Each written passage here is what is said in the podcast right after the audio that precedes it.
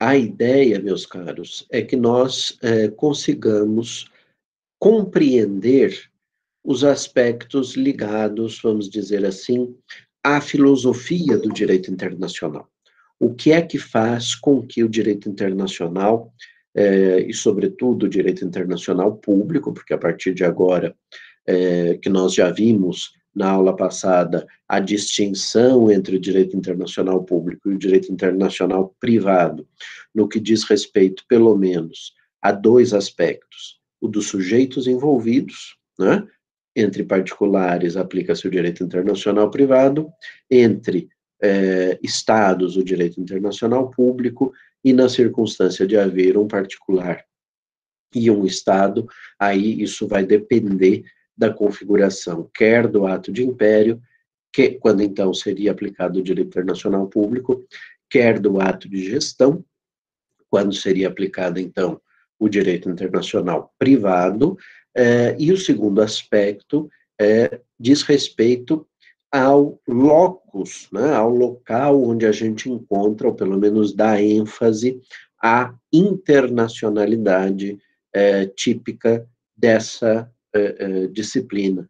E isso significa que, no direito internacional público, essa internacionalidade está eh, vinculada à produção normativa, às normas, em razão daquela igualdade entre os Estados, né, estabelecida eh, a partir da ideia de soberania, que leva a uma é, é, a uma circunstância de as relações entre os estados se darem no plano da coordenação e não, como acontece no direito interno, da subordinação de um ao outro, né? Os estados se coordenam, então é preciso que eles negociem no plano internacional a formação das normas jurídicas. E é por isso que é, o aspecto da internacionalidade no direito internacional público estará na produção das normas, ou seja, no locus onde as fontes do direito internacional público se manifestam. Já no que diz respeito ao direito internacional privado, essa internacionalidade, essa vinculação é, aos aspectos transfronteiriços está na estrutura da relação jurídica, que é aquela relação jurídica mista, né? que os romanos perceberam, como a gente viu na semana passada, mas não deram a ela uma solução é, como hoje se dá, baseada é, na definição da lei aplicável, né? Mas isso vocês vão aprender em direito internacional privado. O fato é que os romanos, ao perceberem a existência da relação mista, daquela relação que envolvia estrangeiros de origens diversas, e mais tarde, de uma relação que envolvesse um cidadão romano de um lado e um estrangeiro do outro, leva à dúvida a respeito de qual dos direitos aplicar, e essa dúvida, pragmaticamente, os romanos resolveram, como nós vimos, pela é, é, imposição, pelo estabelecimento e a imposição de um conjunto de normas materiais. No âmbito moderno, não é assim, e desde o período medieval, mas no âmbito moderno e contemporâneo, houve um desenvolvimento, que lá no direito internacional privado será é, melhor explorado, em que é, essa é, é solução para uma relação plurilocalizada, como se diz lá, para uma relação que apresenta a sua internacionalidade na própria estrutura da relação privada, né? Então eu tenho sujeitos é, vinculados a normas diferentes, ou eu tenho um objeto situado num estado soberano estranho, ou eu tenho é, o próprio vínculo é, entre as partes é, relativamente ao objeto é, constituído ou previsto para ser executado ou efetivamente executado num outro Estado. Então, a internacionalidade não está nas normas, necessariamente, como no direito internacional público, mas está é, na estrutura da relação, que apresenta elementos nacionais, mas também apresenta elementos estrangeiros. Ora, então, a partir de agora, centrando-nos exclusivamente no direito internacional público, nós vamos conversar um pouquinho sobre o fundamento filosófico dessa disciplina. Né?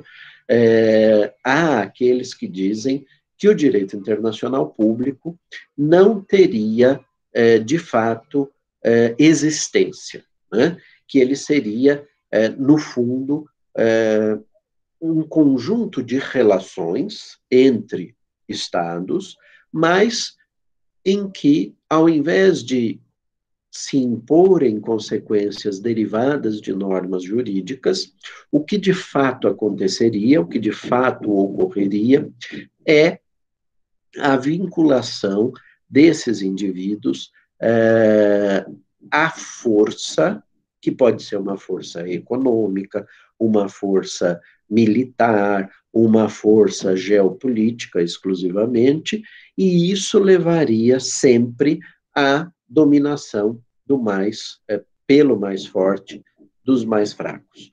Ora, isso né, se assemelha, em certa medida, esse modo de enxergar as relações internacionais, as relações entre Estados, se assemelha, em certa medida, ao é, estado de natureza, é? àquele período em que nós, seres humanos, na construção teórica daqueles que eh, formularam a ideia do pacto social, teríamos, cansados como estávamos, de eh, assistir à verificação da imposição da lei, né, da vontade do mais forte sobre os mais fracos, nós teríamos nos reunido e optado por, abrindo mão de parcela dos nossos direitos, abrindo mão de parcela das nossas prerrogativas, mais até do que de direitos, é, nós teríamos entregue parcela dessas prerrogativas, desses direitos, ao Estado, que surge a partir dali, então,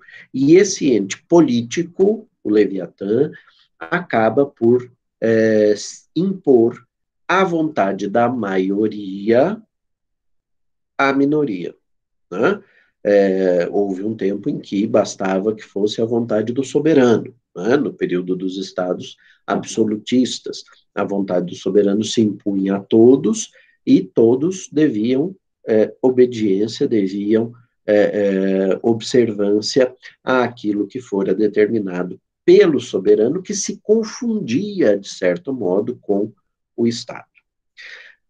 A ciência política evolui para que, é, com Montesquieu, se estabeleça ao lado dessa circunstância do Estado existindo, do Estado impondo a sua vontade, passar a existir uma especialização temática, funcional, entre os diversos poderes do Estado. O que, que isso significa? Significa que a partir de um certo momento na história, os eh, estados passaram a ter três poderes, pelo menos, né? há teóricos que estabeleciam um quarto poder, chamado moderador, que teve no Brasil uma aplicação prática durante o Império, né? durante o período monárquico, em que o imperador desempenhava esse poder moderador, ou seja, fazia o, o papel é, de, é, é, vamos dizer assim, calibração entre os atritos, aliás, para os atritos existentes entre os outros poderes. Mas é, é, a, a, estrutura, ou pelo menos aquela teoria mais conhecida e mais é, observada, é a da divisão tripartite do poder, três poderes, executivo, legislativo e judiciário, que desempenham funções diferentes na sociedade e que possuem, determinados pela Constituição, é, sistema, um sistema de competências nos quais, por meio dessas competências, um poder consegue controlar e contrabalançar a atuação do outro. Isso para quê? Para evitar o arbítrio, para evitar aquilo que no período absolutista era observado, em que um Estado impunha, aliás, um indivíduo impunha a todo o Estado a sua vontade. Né? É, como eu disse, nesse modelo, então, é, nós teríamos alguém, né? Seja no período absolutista, seja no período de freios e contrapesos, nós temos alguém, que é o Estado, que adquire uma personalidade jurídica própria, que nos auxilia na organização da sociedade, na organização é, dos valores que, é, observados a partir dos fatos, é, são impostos por meio de normas que dizem quem é que vai ter direito aqui. No plano internacional, e daí é que vem aquela crítica que se faz, é, com a qual eu comecei essa digressão, é, na ideia de que é, no plano internacional não haveria propriamente uma sociedade internacional e um direito internacional, mas sim a imposição da vontade do mais, fraco, mais forte aos mais fracos, essa ideia advém justamente da circunstância das relações no âmbito internacional se estabelecerem por esse modo coordenado, ou seja, não haver no plano internacional um ente com poderes supraestatais que impusesse a sua vontade e controlasse o exercício é, do poder, vamos dizer assim. Poder que, como eu disse, pode ser militar, pode ser político, pode ser econômico, pode ser é, bélico, né? o poder de é, gerenciar no, algum tipo de arma com uma capacidade e um potencial lesivo e letal muito grande.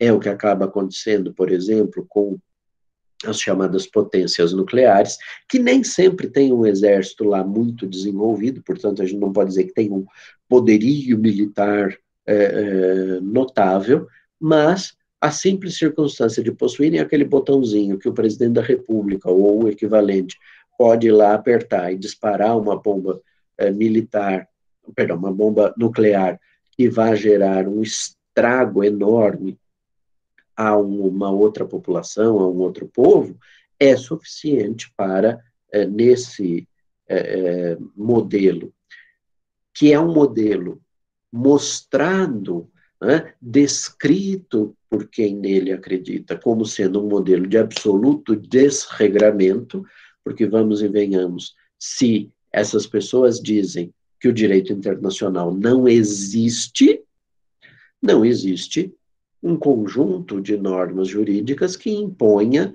aos sujeitos do direito internacional uma eh, obrigação de observar determinado comportamento descrito na norma.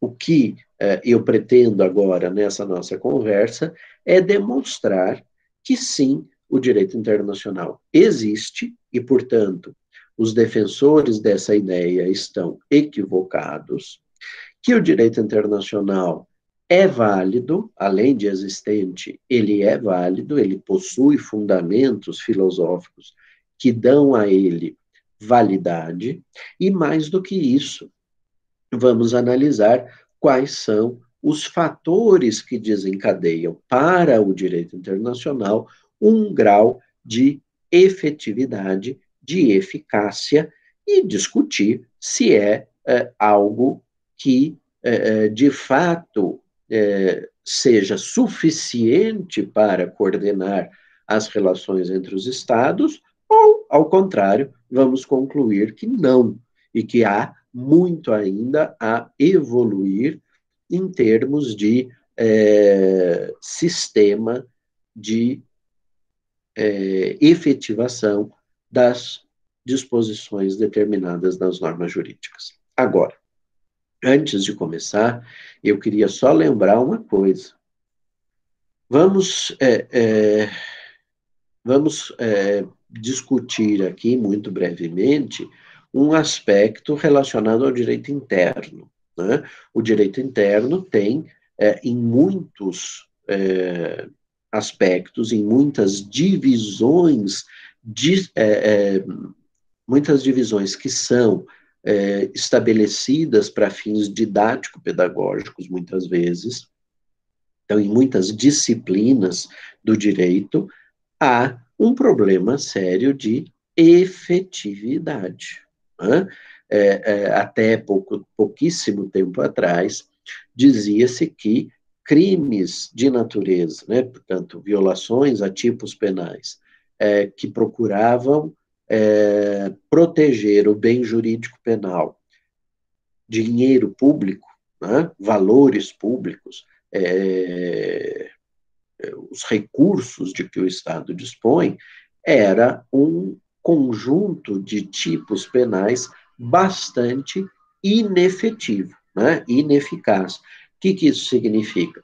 Havia não só o estabelecimento das normas, mas é, quando o Estado tentava estabelecer mecanismos de observância do comportamento social e da sua é, punição eventual, quando comprovada a prática do delito, uma ineficiência enorme do Estado.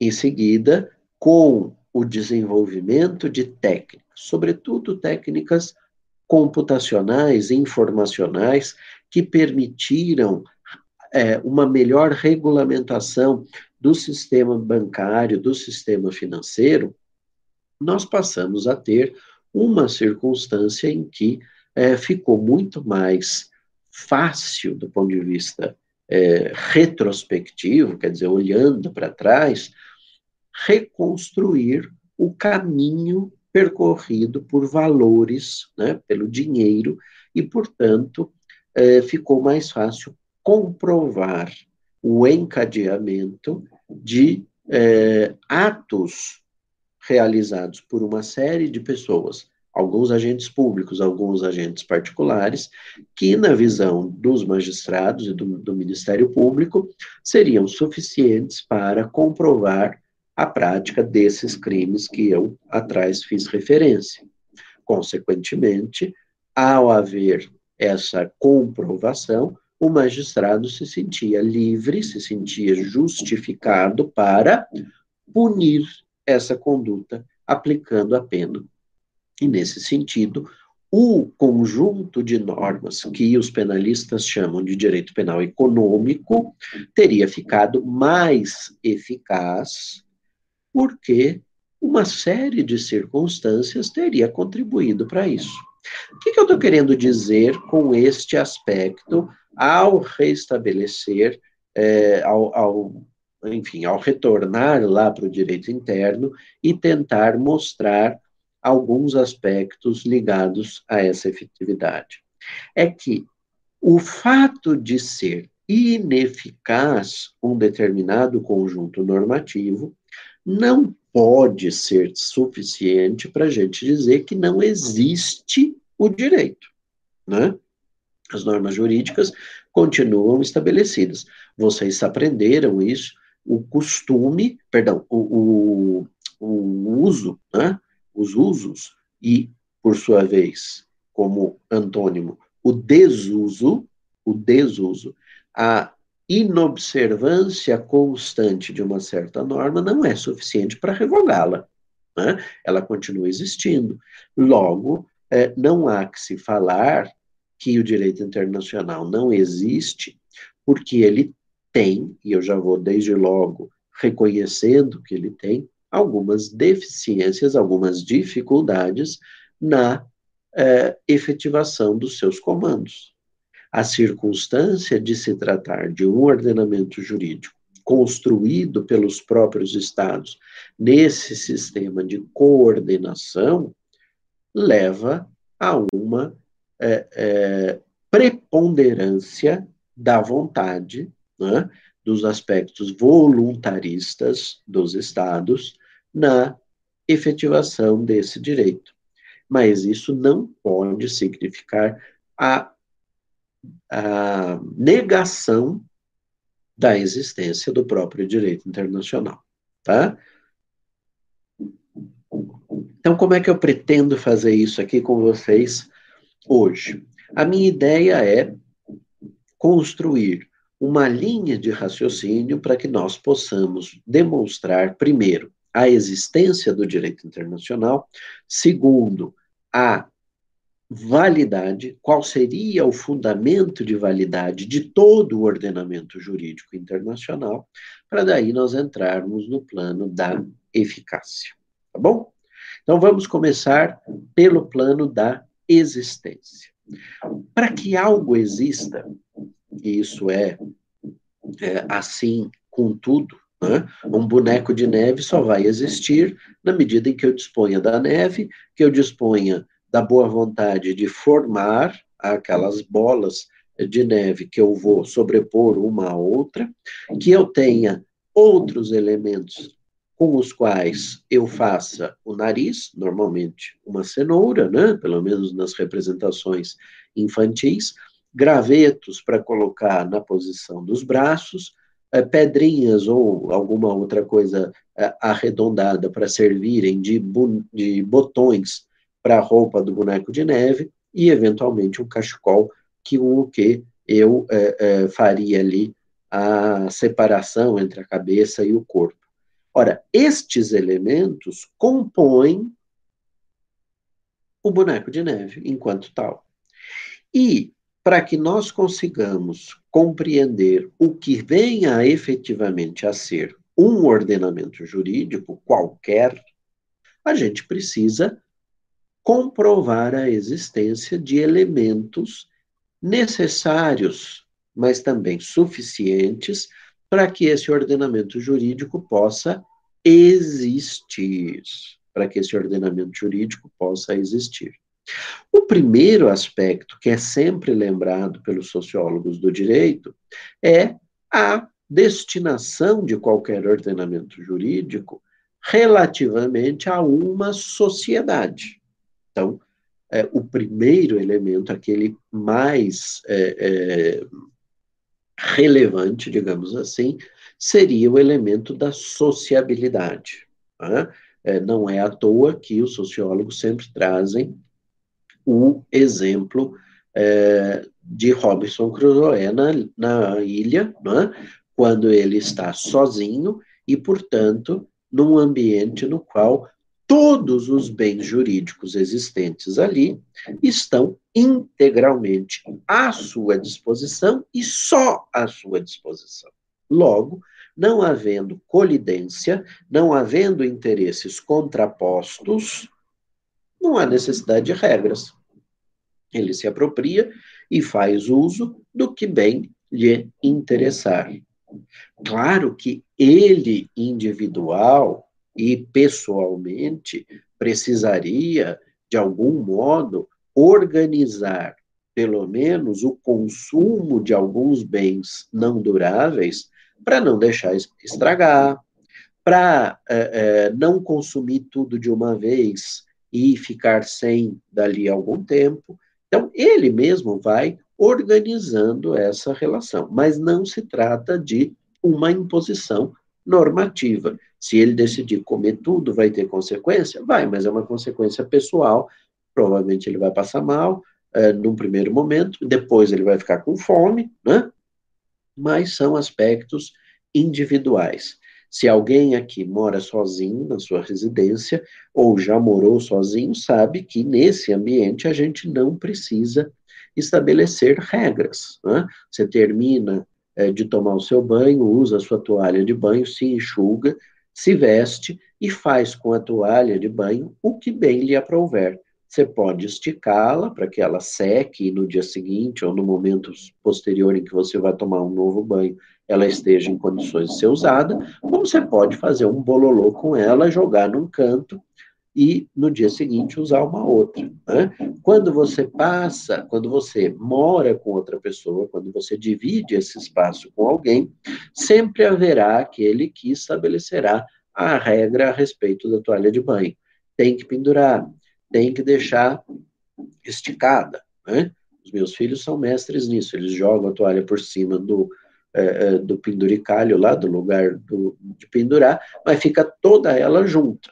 Né? Então eu chamo depois e falo, olha aqui, tem que pendurar, não é colocar de qualquer jeito, tem que deixá-la é, numa condição em que, sem o contato de um lado, de uma face à outra, né, de um pedaço da toalha com o outro, ela possa, por meio é, do contato com o ar, evaporar aquela água que ela tirou do seu corpo.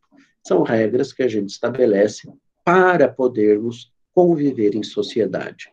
Logo, o primeiro aspecto, o primeiro elemento de existência de um ordenamento jurídico é o destinar-se a uma sociedade, aquilo que os eh, teóricos do direito vão chamar de sociabilidade. Há a necessidade dessa destinação a uma sociedade. No entanto, há inúmeras formas de sociedade. Há a sociedade humana, pré-pacto social, em que mesmo havendo sociedade, não havia imposição de regras pelo Estado, e havia pura e simplesmente os nossos instintos, na descrição dos teóricos do Estado, né, dos cientistas políticos, e por meio, então, dessa, desse lidar com os nossos instintos, nós íamos é, definindo modos de organização é, da nossa vida é, nessa sociedade que naturalmente passavam pela imposição do mais forte ao mais fraco. A partir do momento em que passa a existir uma regulação ordenada, organizada pelo Estado, pelo Leviatã, nós passamos a ter uma circunstância diferenciada. As normas jurídicas é, perdão, as normas de regulação social, não vamos falar ainda em norma jurídica, as normas de regulação social deixam de ser como eram e passam a ser estabelecidas a partir de uma ideia de dever ser.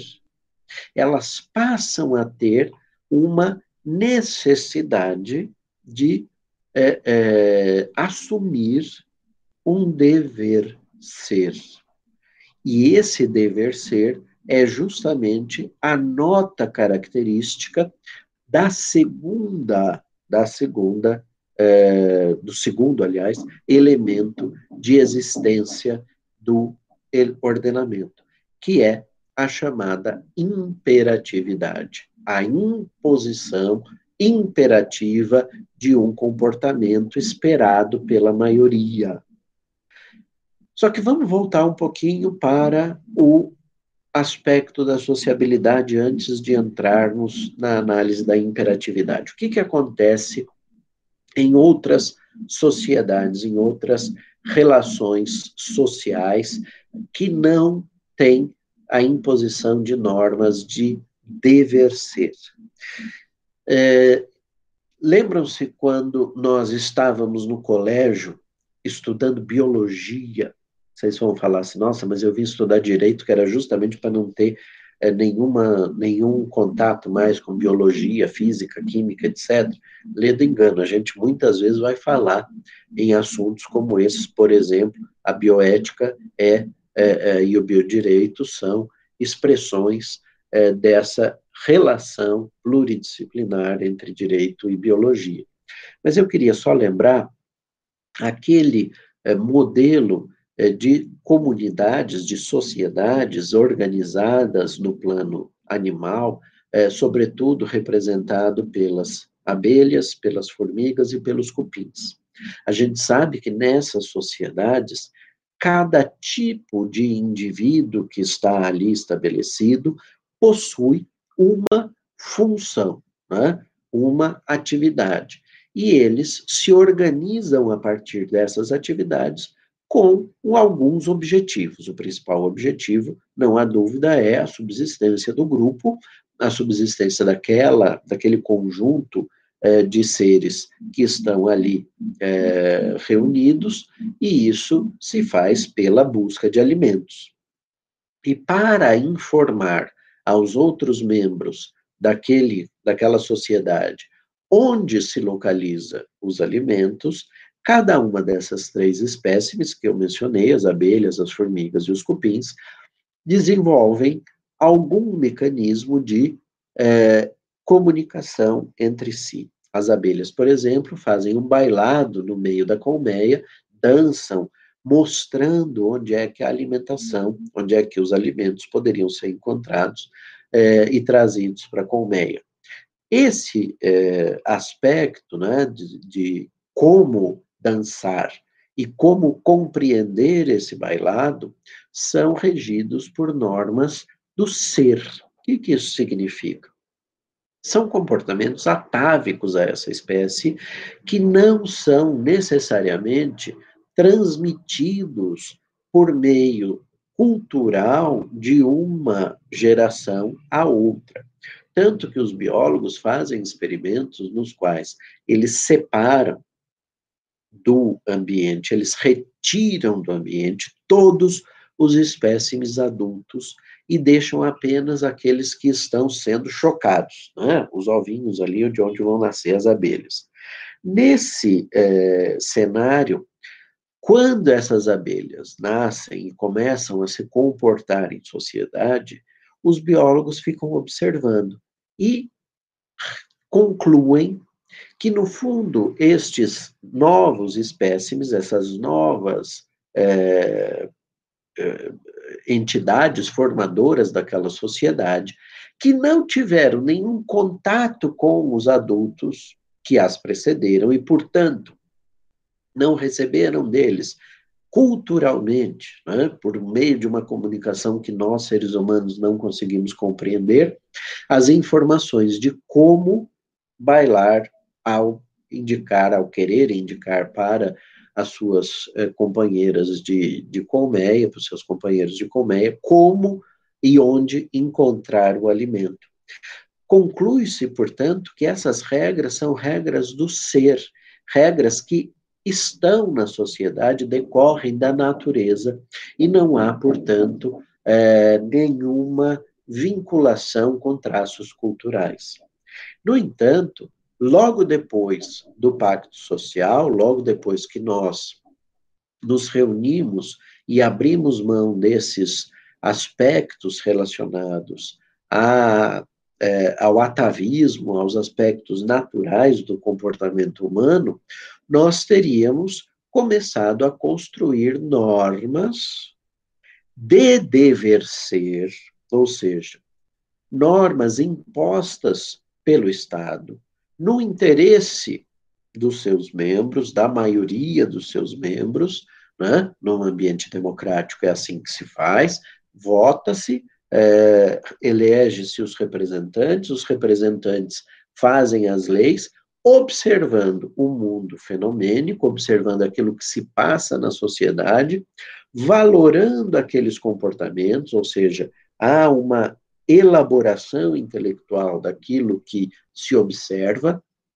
Essa elaboração, é, essa elaboração intelectual se faz a partir de valores. Eu olho e eu digo, bom, esse valor é um valor, aliás, esse comportamento é um comportamento desejado, é um comportamento adequado dentro dos parâmetros atuais em que essa sociedade viva.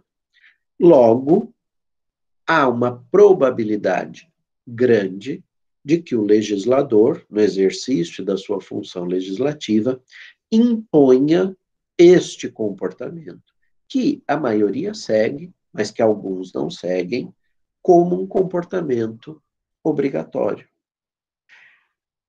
há, então, o estabelecimento de uma norma jurídica. E a norma jurídica ganha aquela característica que os teóricos do direito nos apresentam, segundo a qual, se a é, ou seja, se eu observo uma determinada hipótese, uma determinada circunstância, então deve ser B. Se A é, então deve ser B. Esse dever ser B, né, é, pode ser um pode, né, pode ser uma faculdade.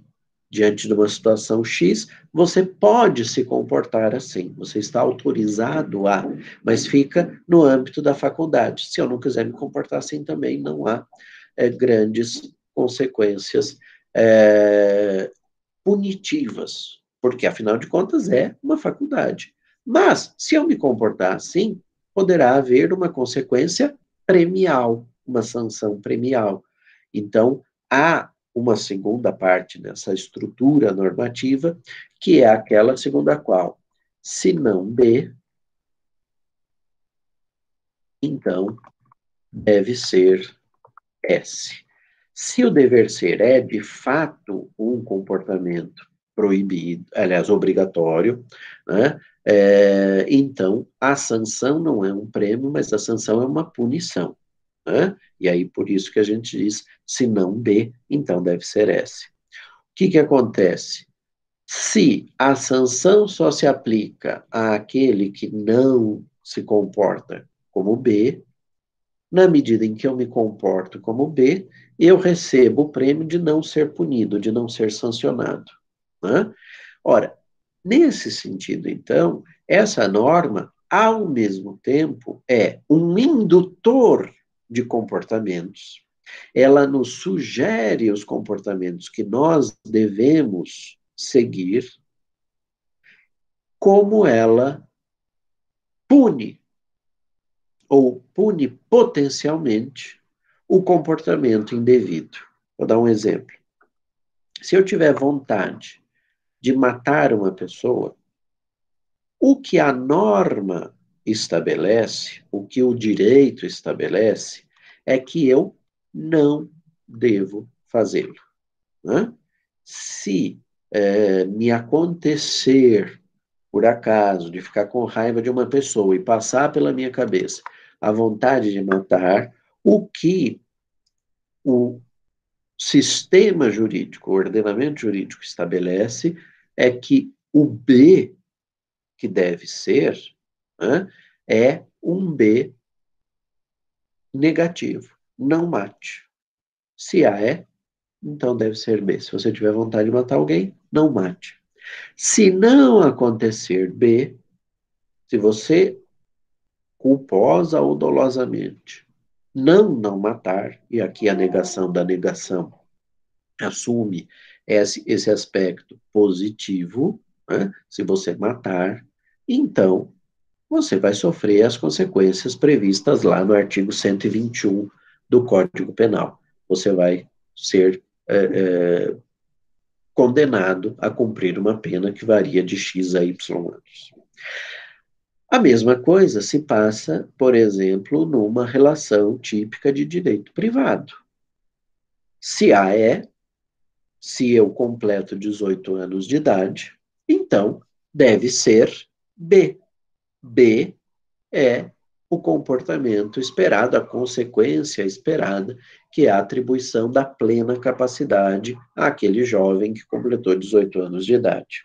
No entanto, se ele tem uma circunstância qualquer que lhe impede de plenamente exercer essa capacidade, e isso vier a ser reconhecido pelo ordenamento, então deve ser reconhecida a sanção aplicável, e aqui a sanção não é uma punição, mas é uma proteção para o incapaz, para aquele que tem uma característica que lhe torna relativamente incapaz, né? por exemplo, o pródigo é protegido pelo sistema ao não se permitir que ele, por si só, sem a assistência de um terceiro que, lhe, é, é, que seja responsável pelos seus atos, é, ele não pode dispor do seu patrimônio. O que, que isso significa? Significa que o sistema está tentando protegê-lo para que ele não fique desamparado, para que ele não gaste tudo é, que ele amealhou. É, a mesma coisa numa relação processual. Né? Se A é, quer dizer, se o juiz se convenceu e sentenciou, então deve ser B. Na verdade, aqui, o dever ser assume aquele aspecto de faculdade que eu mencionei. Pode ser interposto recurso de apelação, não é obrigatório. Se eu me satisfiz com o resultado, eu não apelo, eu não recorro. Se eu não recorrer, se isso não vier a acontecer, então deve ser reconhecida a eficácia preclusiva da coisa julgada, quer dizer, aquela decisão, já que não houve recurso de nenhuma das partes, é, é consolidada, né, fica imutável a partir do reconhecimento dessa eficácia preclusiva da coisa julgada. Ora, estes comportamentos que não são naturais, mas são culturais, são impostos pela sociedade a partir de valores e critérios que são manipulados pelo legislador, constituem um modo de intervenção na sociedade que se dá por meio do dever ser. Ora, então vamos ver como é que esses dois primeiros elementos, a sociabilidade e a imperatividade, se estabelecem no plano do direito internacional. O primeiro aspecto é que não estamos mais, como na Roma antiga, durante o Império Romano, pós-édito da Pax Romana, em que só existia praticamente um Estado organizado, né, uma entidade política bem organizada, que era o Império Romano. Não, nós estamos diante de um mundo no qual há pelo menos 200 Estados soberanos, arredondados aqui, é, se, se relacionando uns com os outros em inúmeros aspectos. Esses estados não são ilhas separadas umas das outras, mas eles mantêm um fluxo de relacionamento bastante intenso.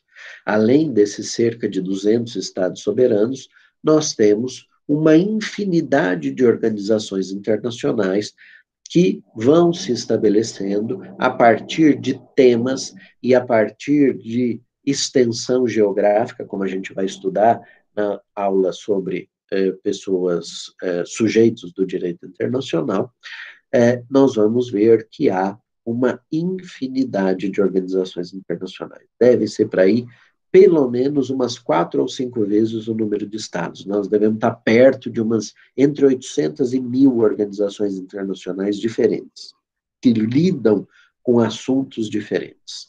Então, diante deste cenário, é inegável a existência de uma sociedade.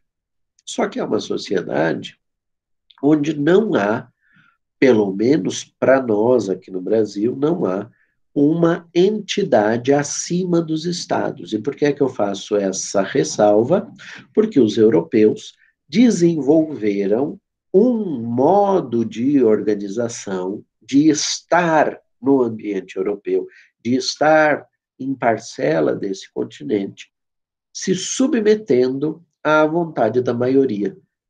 A criação da União Europeia é uma representação é, com algumas notas características e que a distinguem do surgimento de um Estado, por isso que a União Europeia não é, é uma federação, nem uma confederação de Estados, né? ela é um tercios, ela é um modo diferente de organização, é, que nós vamos estudar mais para frente, mas ela é, é uma representação de que os Estados podem sim optar por abrir mão de parcela do seu direito soberano, exercendo-o de modo compartilhado. Não é que eles delegam para a União decidir, como nós fizemos no Pacto Social, em que nós abrimos mão das, dos nossos, das nossas prerrogativas e dissemos ao Estado: decida você.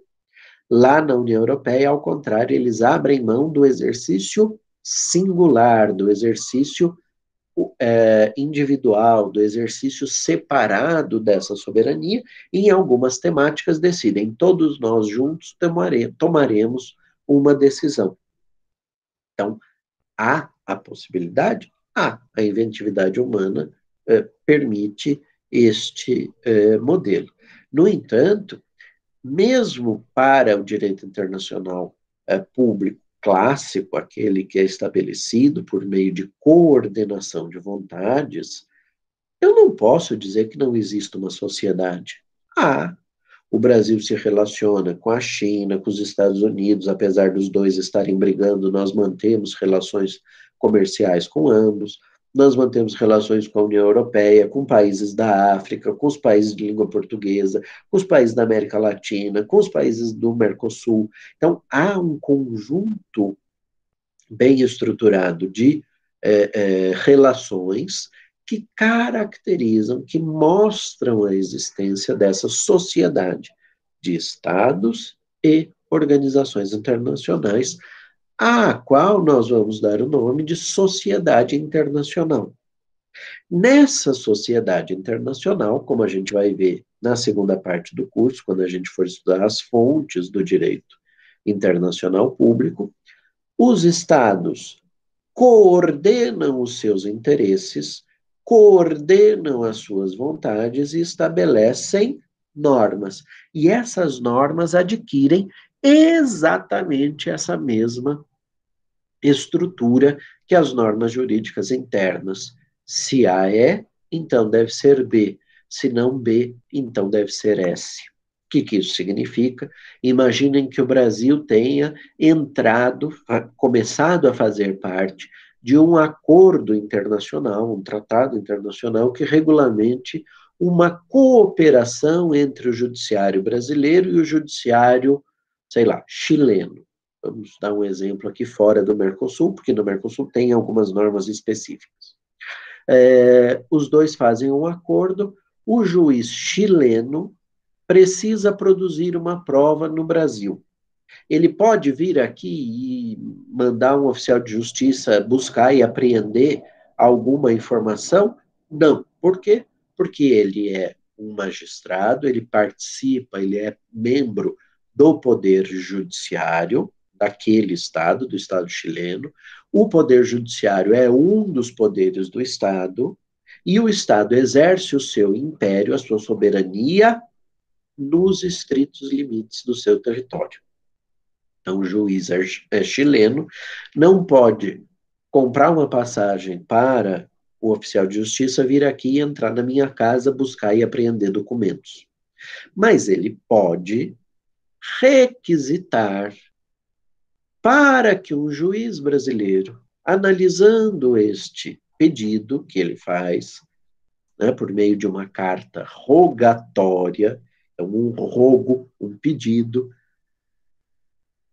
analisar se aquilo pode ou não pode ser feito no Brasil e como deve ser feito. Esse é o método clássico. Às vezes, os estados coordenam as suas vontades e dizem: vamos fazer isso diretamente? Vamos parar com essa história de ter que ficar rogando para um e para outro para fazer? E aí, vamos imaginar não é assim que normalmente acontece, mas vamos imaginar, só para ficar bem é, é, estapafúrdia a, a, a exemplificação, que no tratado esteja previsto que, se o juiz chileno mandar um, uma mensagem é, instantânea que circula por um telefone celular é, para um juiz brasileiro qualquer, e vamos imaginar que façam uma lista telefônica dos juízes desses dois países, é, basta mandar uma mensagem instantânea por é, qualquer aplicativo de comunicação e o Estado rogado, o Estado requisitado, o Estado brasileiro, no caso, deveria dar é, continuidade àquilo que foi pedido. Pode, pode. Basta que os Estados assim o desejem, assim o estabeleçam. É algo que está na liberdade desses entes soberanos, desses entes dotados do exercício do poder, e que conseguem impor as suas vontades a partir daquilo que foi estabelecido na norma segundo a qual se A é, então deve ser B, se não B, deve ser S que, que isso significa? Significa que, diante do, do interesse de um juiz chileno, se A é, então deve ser B. O Estado B, o juiz brasileiro, deve cumprir. Agora, se o juiz brasileiro não cumprir, se ele achar que não é o caso, e isso não for uma exceção prevista no próprio texto do Tratado Internacional, então deve ser uma sanção. A quem essa sanção se dirige? ao Estado brasileiro. Puxa, mas é o Estado brasileiro, o Brasil vai ter que pagar uma multa, por exemplo, sendo que foi o juiz que não quis fazer? Sim, porque o juiz é um funcionário público, membro do Poder Judiciário, a jurisdição é una, é uma só, as diversas separações, assim diz a teoria é, geral do processo, as diversas separações que se faz ali são meramente organizacionais, mas o Poder Judiciário é um dos poderes do Estado brasileiro e, portanto, em termos de relações internacionais entre as nações, quem descumpriu não foi o juiz, foi o Estado. E quem a, assume as consequências do seu ato é o Estado.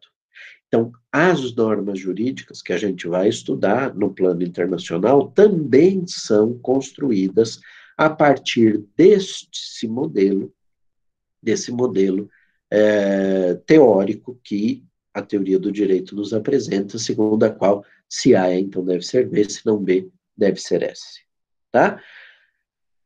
Com isso, então, nós estamos em pé de igualdade entre o direito interno e o direito internacional. A única diferença é que, no direito interno, as normas são impostas pela vontade do Estado, no direito internacional, elas são construídas pela coordenação de vontades entre os Estados. Tá? É, nesse sentido, é, vocês poderiam me dizer, bom, então eu já sei o que é que configura a existência de um ordenamento jurídico. No entanto, isso está ainda incompleto. Por quê?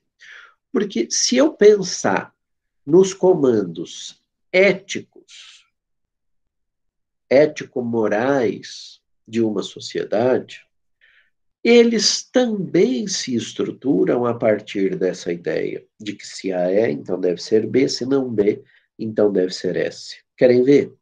Se você encontrar alguém na rua, então você deve dizer bom dia, boa tarde ou boa noite, dependendo do período daquela jornada em que você encontrou aquela pessoa. Se você não cumprimenta o seu igual, aquele membro da mesma sociedade, então você deve ser, de alguma forma, reprovado pelo uh, uh, sistema ético-moral. Só que este modo de imposição de sanções é algo muito, uh, vamos dizer assim, tênue, né? é algo que não tem uma estrutura de imposição dessa sanção. Ninguém vai conseguir me segurar no meio da rua e me forçar a dizer bom dia. Se eu quiser ser mal educado, eu posso ser. Né? Aliás, se perdeu muito com a evolução social, né? com a evolução dos tempos, pelo menos, se perdeu muito esse hábito. Os nossos avós, bisavós, o tempo inteiro estavam é, mexendo o chapéu, é, baixando a cabeça, balançando a cabeça, cumprimentando as pessoas que eles encontravam na rua. Hoje em dia, inúmeras pessoas, muitos de nós, e muitas vezes eu mesmo me incluo nisso, andamos na rua pensando nos nossos problemas, pensando naquilo que nós temos que fazer, que às vezes você nem vislumbra uma pessoa que você conhece e que passou do seu lado que dirá, então, ficar cumprimentando qualquer um que passa na rua. Né?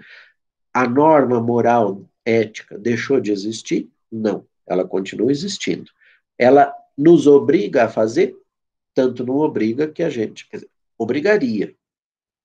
Há consequências? Há ser considerado é, mal-educado, ser considerado grosseiro, ser considerado metido, porque você passou com o nariz empinado e nem olhou a pessoa que você conhece do seu lado, né? É, só que a verdade é que tudo isso fica no âmbito pessoal. Eu vou ser considerado mal educado por você que passou por mim e eu não te cumprimentei, mas os, e você pode até contar para outras pessoas. Algumas acreditarão, outras não. Quem não acreditar vai dizer ele devia estar preocupado, ele devia estar apressado, ele devia estar pensando em alguma coisa, vai tentar defender, porque sabe que normalmente eu sou educado. Naquele dia eu passei direto.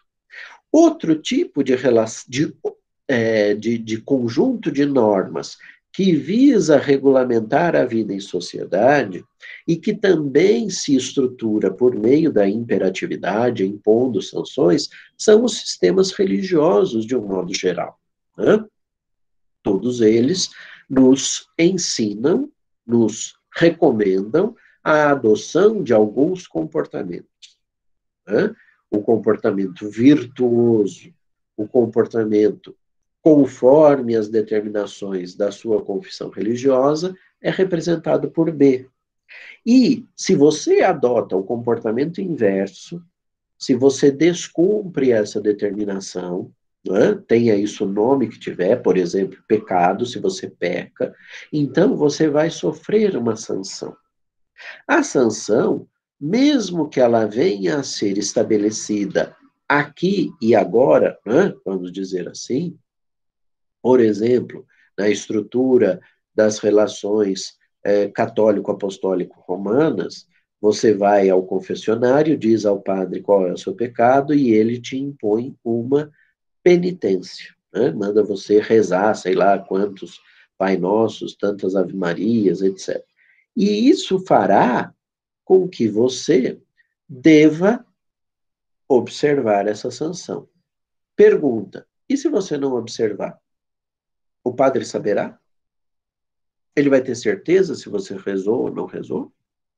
Será que isso não é, assim como nas outras é, religiões que não tenham essa figura, né, de você ir ao sacerdote, dizer qual é o seu pecado e receber uma suposta punição, uma suposta sanção em vida?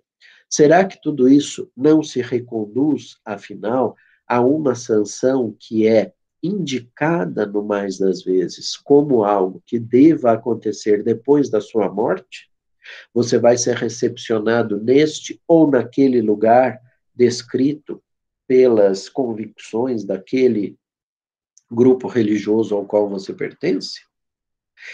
Então a pergunta que fica é: o sistema ético-moral e o sistema religioso possuem mecanismos de imposição da sanção? E o sistema jurídico possui? E a resposta aqui vai ser diferente para uns e para outros. O sistema jurídico possui aspectos institucionalizados, institucionais, que determinam o comportamento esperado, que determinam a consequência para a inobservância desse comportamento esperado. Exemplo: eu tenho uma conta que vence hoje no valor de mil reais. Amanhã, essa mesma conta, por determinação contratual, ficará sob o valor de mil e cem reais. Essa dívida é expressa num boleto bancário. O boleto bancário é um instrumento que exprime esse crédito da pessoa que o emitiu e esse débito da pessoa em face de quem ele foi emitido. Se hoje, final do dia, eu não pagar o meu boleto, amanhã, ao invés de custar mil, ele vai custar mil e cem. Se eu tenho o dinheiro para pagar e não pago, no máximo eu perdi dinheiro, né? Mas não tenho escolha. Amanhã, quando eu passar o código de barras no leitor, automaticamente o sistema bancário, o sistema financeiro, é parametrizado por uh, uh, mecanismos de informática que já geram o valor da multa e cobram o novo valor. Claro que tudo isso também leva em consideração o fato do vencimento cair no sábado, no domingo, num dia que não tem expediente bancário. Nesse caso, no dia útil seguinte, há a aceitação do pagamento pelo valor originário, mesmo que tenha passado, mas passou porque venceu num dia não útil. Quer dizer, esse sistema de organização informatizada do sistema bancário é ou não é algo que nos coage, que nos é, é, indica que não tem saída, que é melhor pagar no dia que venceu. Né? Antigamente, quando a gente fazia os pagamentos diretamente no estabelecimento, por exemplo, as vendinhas do passado, né? então você tinha o carnê, você tinha a caderneta é, na padaria, você tinha o caderneta na quitanda, você tinha a caderneta no açougue, e no final do mês, quando você recebia o seu salário, você passava nos vários estabelecimentos e pagava a sua dívida do mês. Né? É, você ia no dia 4, ia no dia 5, ia no dia 6, o comerciante aceitava as suas desculpas, falando assim, ah, sabe o que é? Ontem eu passei mal, ou a minha mulher ficou doente, eu não pude vir, então estou pagando hoje. Ele não cobrava juros, não cobrava multa. Só que o sistema de boletos, o sistema bancário do século XXI, pelo menos nesse momento que a gente está, é assim. Pagou na data subsequente, acabou, meu filho, vai pagar com multa, não tem jeito. Né? Então, é, é, é, no fundo, o que isso representa é o desenvolvimento de mecanismos para conseguir fazer com que a norma jurídica seja efetivamente observada. A isso a gente dá o nome de coercibilidade.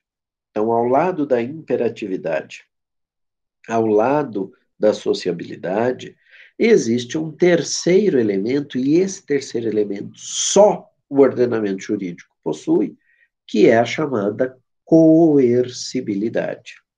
A existência de instrumentos institucionais aptos a fazerem com que aquele montante devido aquele é, aquela restrição de liberdade imposta para a prática de um crime, aquela certificação da coisa julgada em matéria processual aconteça independentemente de outros aspectos. Quanto mais coercitivo for o sistema, maior a chance de nós adotarmos o comportamento B, o comportamento esperado pela norma. Isso significa que, ao contrário do que a gente possa imaginar num primeiro momento, não se trata de uma, é, vamos dizer assim, uma circunstância é, negativa ser algo coercitivo. Ao contrário, ele acaba sendo, quanto mais, e aí eu já não estou mais no plano da existência, eu fui lá para o plano da, da eficácia. Quanto mais eficazes forem esses mecanismos de coercibilidade, como a gente vai ver, melhor é o sistema, melhor é o ordenamento. Quer dizer, se eu sei que a multa de 10% vai incidir, independentemente da vontade até do credor, ele não dá um trabalho danado, ele teria que cancelar o boleto, fazer outro, né, etc, etc.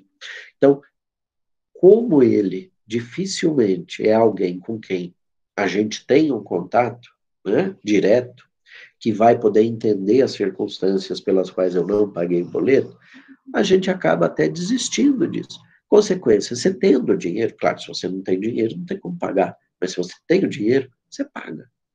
Né? E paga para quê? Para evitar dor de cabeça, para evitar problemas. Por quê? Porque o sistema é bem efetivo. Ele é eficaz. Outros sistemas pouco efetivos, pouco eficazes, levam a uma tentativa maior, às vezes por boa por má, por má fé, é óbvio, né? mas às vezes até de boa fé, a pessoa deixa para depois, não observa aquilo que deveria, é, aquele comportamento que ela deveria, e aí é, tenta depois negociar uma circunstância de é, modificação das consequências, da, das, das reprovações decorrentes da norma. Tudo isso, então, dependendo da do nível institucional de coercibilidade. O sistema moral, o sistema ético-moral e os sistemas religiosos têm mecanismos de coercibilidade? Às vezes, eles podem até ser mais eficazes, no sentido de eu, pessoalmente, ser, por exemplo, temente a Deus de tal modo que eu não me desvio dos seus comandos, das suas determinações, dos seus ensinamentos. Mas isso é pessoal. Isso é uma modificação interna do indivíduo. Não é uma decorrência institucional. Compreendem? Não é uma decorrência da, é, do receio institucional da punição. Uma sociedade muito fechada uma sociedade muito hermética, como, por exemplo, grupos é, de estrangeiros que professem a sua cultura de uma tal forma que, dentro daquele núcleo social, é, se comportar de, é, de forma contrária aos estabelecidos pela sociedade, cria um mal-estar tão grande que a pessoa se comporta pelo viés ético-moral de acordo com os preceitos costumeiros daquela comunidade. Mas isso não é institucionalizado. Não há é, uma polícia, não há um sistema judiciário, não há um sistema bancário que efetivem estas sanções é, e que gerem uma maior adesão aos comportamentos esperados. No sistema ético-moral, no sistema religioso, essa adesão aos valores impostos eh, pela sociedade é uma adesão pessoal, é uma adesão íntima. Né? Quem já assistiu uma série na Netflix chamada Nada Ortodoxa, que descreve o relacionamento de uma garota judia ortodoxa com a família é, do seu marido é, e com a sua comunidade, e, e o rompimento que ela faz relativamente a este grupo, e não é nenhum spoiler, porque está na descrição da série, é, vai poder entender do que é que eu estou falando. É? é um sistema ético-moral, é um sistema religioso, né? um ético-moral com muita influência religiosa, mas que é, é, fica no âmbito interno, pessoal, individual.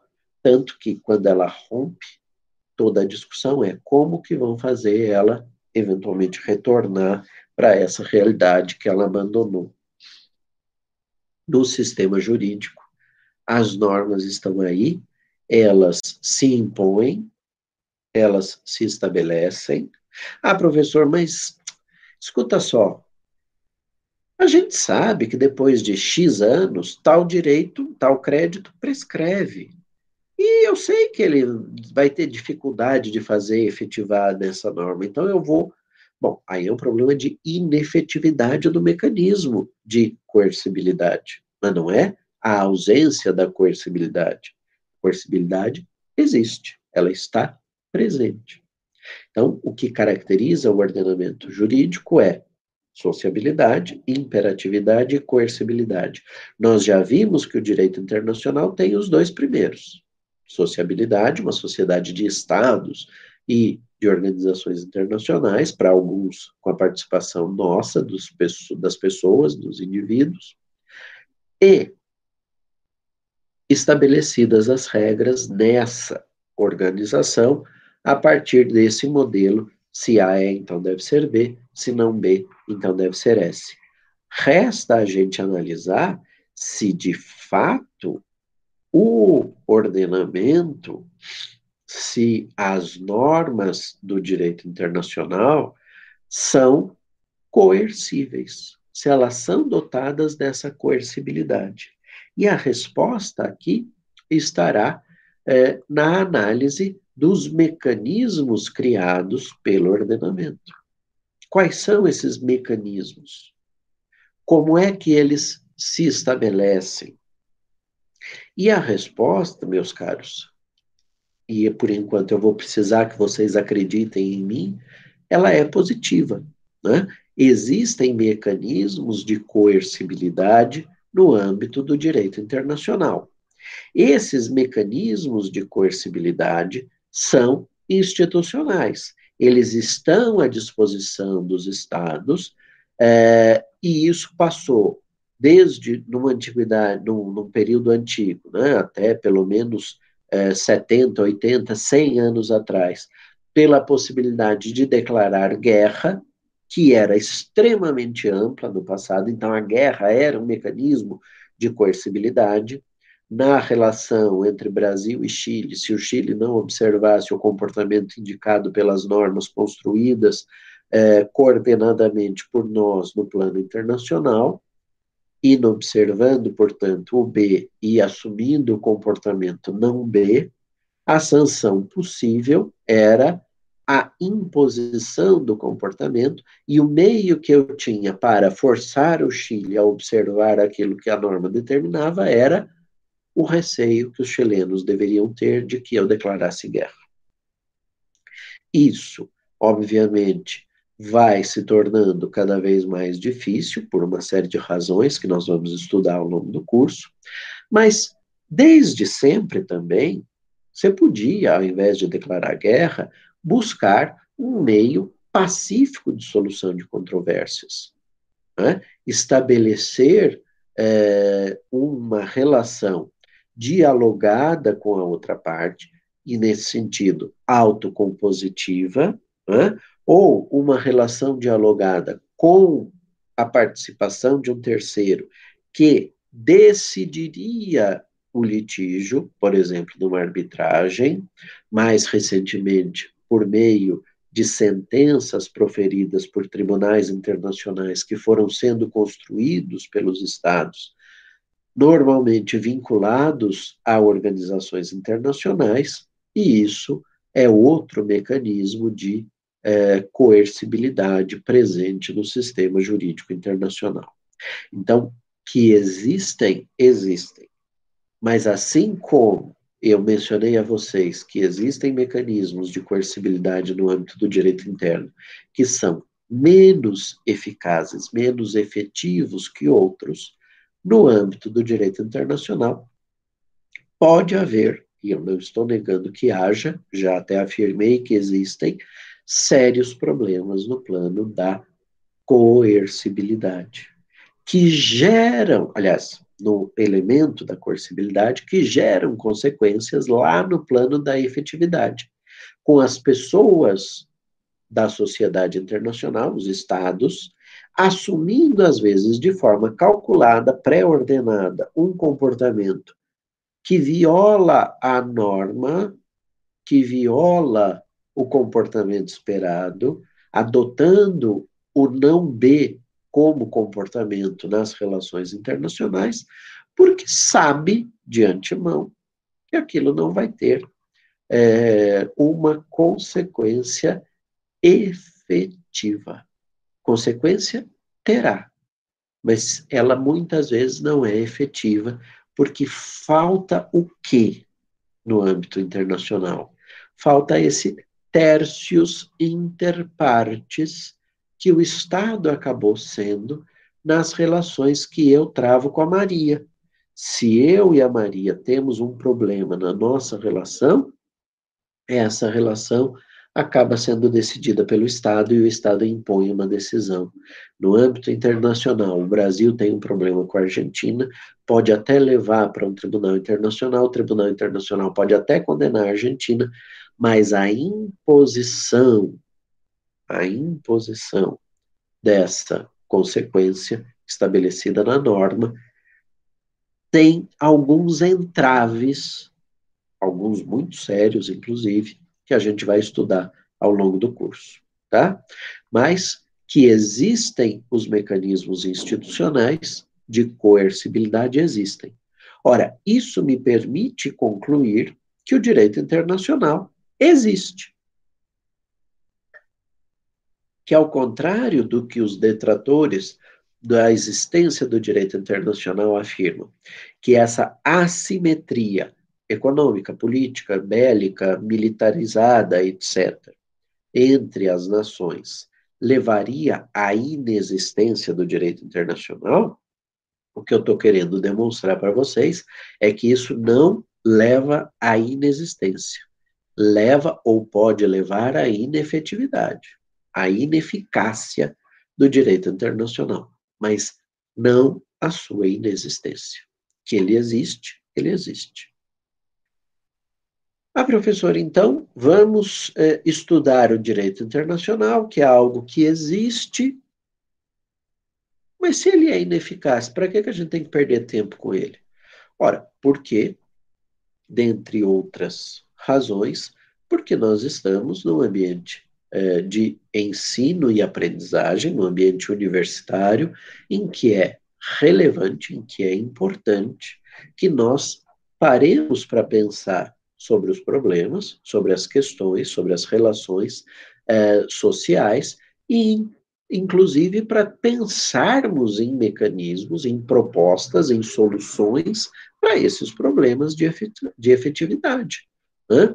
Eh, o que se faz no estudo de pós-graduação, por exemplo, é justamente encontrar propostas, construir propostas que possam resolver problemas às quais aos quais a sociedade ainda não conseguiu dar uma solução adequada.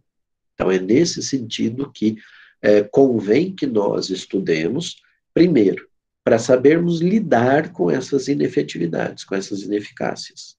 Segundo, e mais importante, para que a gente possa refletir, para que a gente possa parar para pensar e encontrar soluções para esses problemas eventualmente.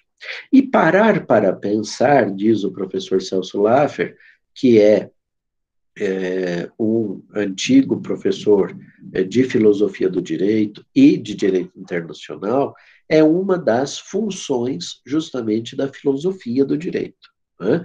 filosofia do direito procura parar para pensar sobre problemas aos quais o direito positivo não conseguiu dar uma solução é, considerada adequada. Né?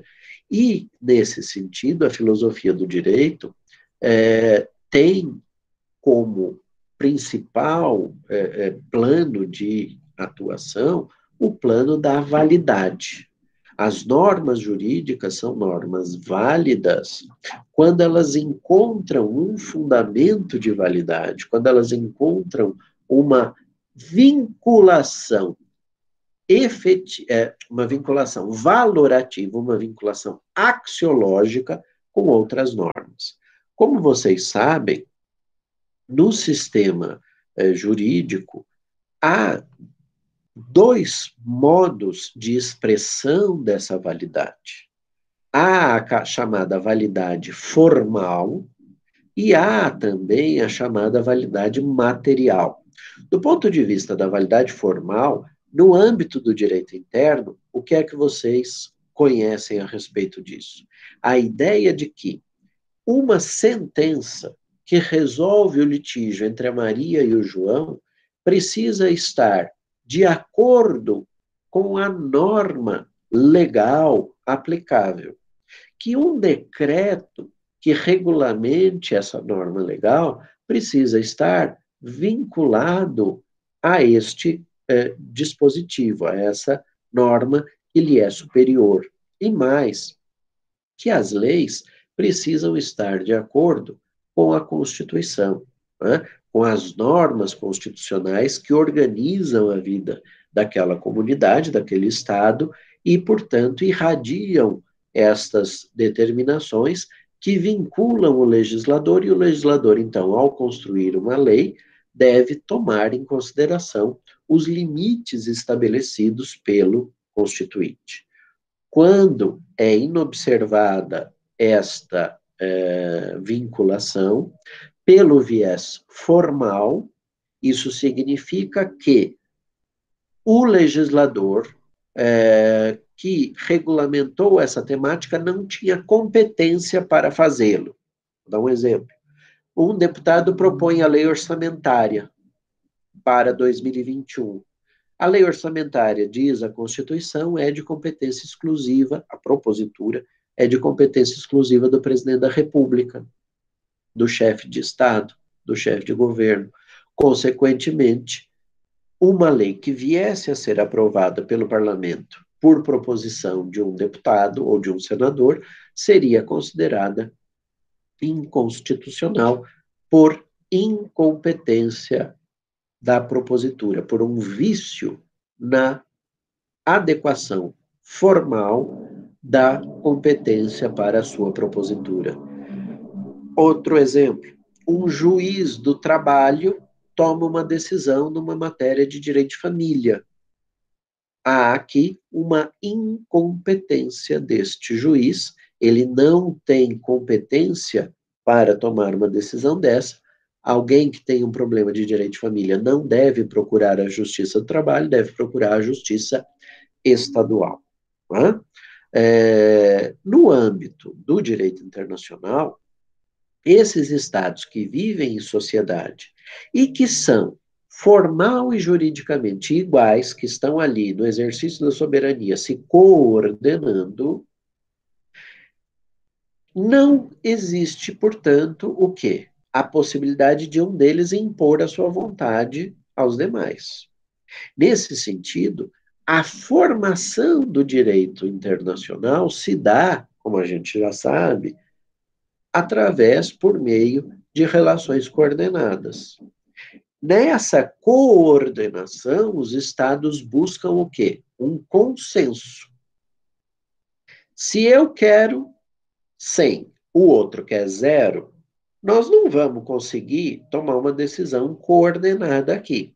É preciso que eu ceda, que eu faça uma contraproposta ele também vai fazendo contrapropostas, essas contrapropostas vão sendo analisadas, e se eventualmente nós chegarmos a um consenso, por exemplo, de 60% ou de 50% daquilo que estava na minha proposta originária, perfeito.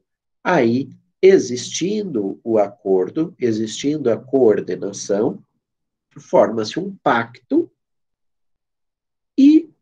surge uma norma jurídico internacional. Então, do ponto de vista formal, não existem competências pré-estabelecidas para a proposição de normas.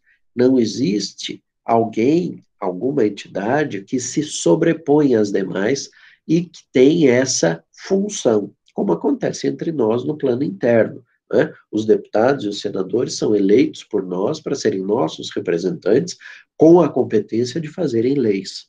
O presidente da República é eleito pela população para administrar, para cuidar do executivo. Os membros do Poder Judiciário são aprovados em concursos públicos ou, em algumas circunstâncias, nomeados pelos chefes do executivo a partir de listas é, formadas no âmbito do quinto constitucional, que vale para quase todos os tribunais, ou por indicação exclusiva do presidente da República no Supremo Tribunal Federal. Hã? Mas ainda assim, sabatinado pelo o, o indicado ao Supremo, sabatinado pelo Senado, que irá, enfim, autorizar a nomeação efetiva daquele magistrado. Então, há uma distribuição de competências no âmbito interno que faz com que seja possível que nós é, é, verifiquemos esta adequação formal. No plano internacional, isso não existe. O que há é a, a uh, verificação, né, a análise de um interesse, eu tenho interesse, enquanto Estado, de resolver um determinado problema, chamo outros Estados para discutirem esse mesmo problema, e, havendo consenso, nós todos reunidos assinamos um acordo de nos comportarmos a partir daquele modo. Ou também existe essa possibilidade. O, uh, um determinado estado se comporta de uma certa forma, de um certo modo, Outros estados passam a se comportar da mesma forma, e isso vai criando o chamado costume internacional, que é uma outra fonte que nós vamos estudar é, no momento oportuno. Mas o que eu chamo a atenção aqui é que, ao contrário do que acontece no âmbito interno, e agora passando para o plano da validade material, em que a lei precisa estar de acordo com a disposição constitucional, em que a sentença precisa estar de acordo com a disposição legal, normativa, porque estas normas se organizam numa estrutura piramidal, como diz Rankelsen na sua, é, na sua teoria pura do direito, no âmbito interno, há a possibilidade de se fazer um encadeamento entre as normas, partindo daquelas que são é, gerais e abstratas, e que estão aqui no topo da pirâmide normativa, né? Estabelecendo outras normas gerais e abstratas mais concretas e mais específicas, melhor dizendo, até que nós cheguemos às chamadas normas individuais e concretas, uma sentença, um contrato que vincule o José e a Maria. Tá? No âmbito interno, então, todas elas coexistem, mas coexistem organizadamente. Hierarquizadas. Se eu pensar que a ordem é dada a partir de critérios pré-estabelecidos, é muito fácil, quando eu pego uma coisa nova, para encaixar nessa ordem, que eu encontre o patamar onde eu a encaixo. Né? Vamos pensar numa cômoda ou num armário de roupas. Você tendo as gavetas, por exemplo, para suas camisetas e camisas é, é, sociais, tendo uma outra para os seus pijamas, tendo uma outra para os seus pullovers, né, para os seus agasalhos, etc. A hora que você pega uma peça nova, ou que você precisa guardar porque acabou de ser lavada e passada, você consegue organizar a partir desses critérios pré-estabelecidos. A mesma coisa acontece no sistema interno. Eu tenho uma lei nova, eu sei que eu vou encaixá-la no patamar hierárquico das leis. Eu tenho uma nova norma constitucional decorrente de uma emenda, de uma modificação do texto constitucional, eu sei que eu vou introduzi-la aqui na Constituição. Tudo isso diante, ou mediante, melhor dizendo, um encadeamento entre fato, valor e norma, na chamada teoria tridimensional do professor Miguel Reale. O que, que isso significa?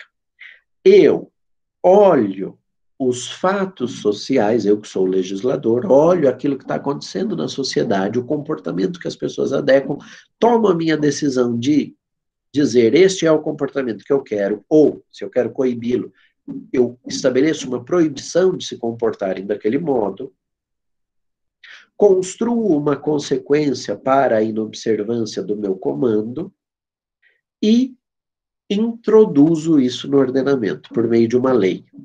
Só que essa lei tem que ter sido construída não só com a observação dos fatos, mas com uma valoração que eu fiz, dizendo é o que eu quero ou é o que eu não quero que aconteça.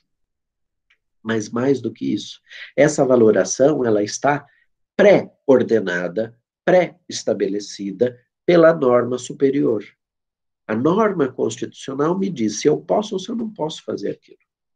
Se aquele comportamento é o comportamento desejado ou indesejado.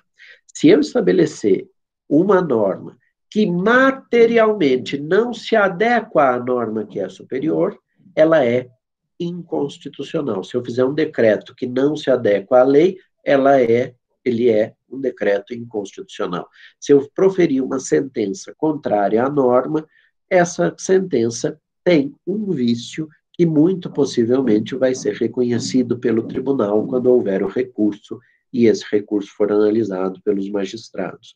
colegiadamente. Então, esse aspecto de é, organização é um aspecto que não só organiza, mas que vai criando elos, vai encadeando valorativamente uma norma na outra. Até que, diz Kelsen, eu chego na norma que está no topo, que é a Constituição, e me pergunto: e qual é o fundamento de validade da Constituição? E o que, que ele nos respondeu? É uma norma fundamental, a Grundnorm.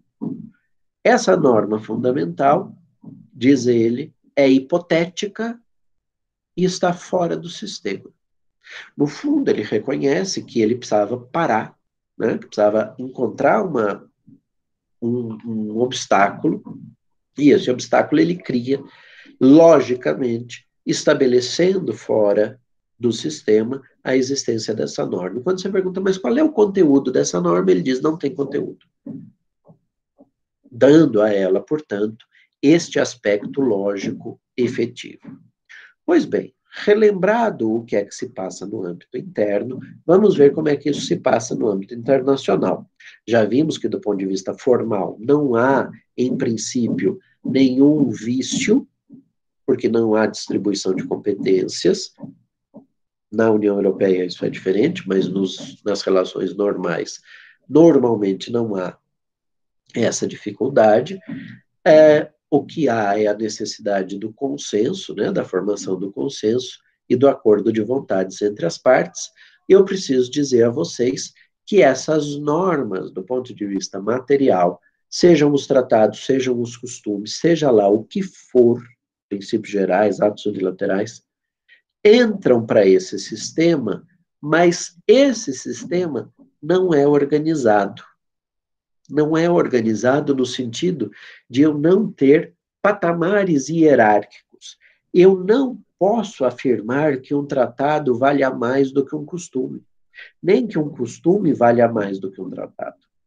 Todas as normas no âmbito do direito internacional público possuem a mesma dignidade, pelo menos em princípio. O que, que eu quero dizer com possuir a mesma dignidade, pelo menos em princípio. Eu quero dizer que, primeiro aspecto, essas normas é, se relacionam umas com as outras a partir de outros critérios que não o critério hierárquico. Ah, professor, nós aprendemos já que tem pelo menos três critérios. Bob trabalha isso muito bem o critério da hierarquia, o critério da especialidade e o critério da é, cronologia, o critério temporal. Pois é, no âmbito das normas do direito internacional público, eu tenho claramente o critério da especialidade, eu posso ter um tratado geral, exemplo, uh, o Pacto de Direitos Civis e Políticos e o Pacto de Direitos Econômicos, Sociais e Culturais, que regulamentam os direitos humanos de todos, e aí eu tenho normas especiais, que trazem os mesmos assuntos, só que para um grupo específico. Exemplo, a Convenção sobre os Direitos da Criança, de 1989, ou a Convenção sobre os Direitos da Pessoa com Deficiência, mais recente. Então, dentro deste modelo, é, eu posso ter o critério da especialidade? Posso. Outro exemplo, é, eu posso ter um tratado, por exemplo, que cuide, é, dentro dos direitos da criança, de um aspecto muito específico, o direito dela adquirir uma nova família, e aí eu vou ter uma convenção que vai regulamentar a adoção internacional de crianças. Ela existe, é de 1993, mas ela tem uma aplicabilidade lá no direito internacional privado, porque são relações entre particulares entre os pais adotivos e as crianças. A professora, então, existem tratados sobre direito internacional, aquilo que o senhor disse no começo, de que é, não existe, é, quer dizer, que a internacionalidade da norma está é, no direito internacional público, no modo de produção normativa e no privado, na relação jurídica, não é verdade? Não, não é isso que eu estou dizendo. Continua sendo verdade. Só que é uma fonte do direito internacional público, um tratado, que regulamenta uma questão típica de direito internacional privado, relações entre particulares vinculados a ordenamentos jurídicos distintos. Isso pode acontecer. Tá? Eu tenho um tratado cujo objeto é direito internacional privado. Assim como eu tenho um tratado cujo objeto é meio ambiente, assim como eu tenho um tratado cujo objeto são, são os direitos humanos. Essa circunstância pode acontecer. Voltando então. Quando eu pego, então, os tratados internacionais, eu não tenho hierarquia, eu tenho uma um conjunto de normas que não se organizam do ponto de vista hierárquico, mas que eu consigo organizar do ponto de vista de especialidade versus generalidade. Tenho tratados mais genéricos e outros mais específicos. E existe também o critério temporal, como é óbvio. Por exemplo, existe uma convenção, um tratado internacional de 1965 sobre alimentos cobrados entre membros de famílias que estejam em lugares diferentes, que são é, é, que é regido, então, por esse tratado de 1965, essas relações são regidas por esse tratado, mas, em 2007, os países resolveram assinar um novo tratado sobre o mesmo assunto. E esse tratado faz menção explícita de que, futuramente, futuramente, esse tratado vai substituir aquele. Quando que ele vai substituir? Somente quando todos os estados que estão vinculados a esse tratado de 1965 estiverem também vinculados ao tratado de 2007. Enquanto alguns forem parte dos dois mas outros forem partes só do mais recente, nós aqui no Brasil assistimos à seguinte situação. O Brasil é parte nos dois já.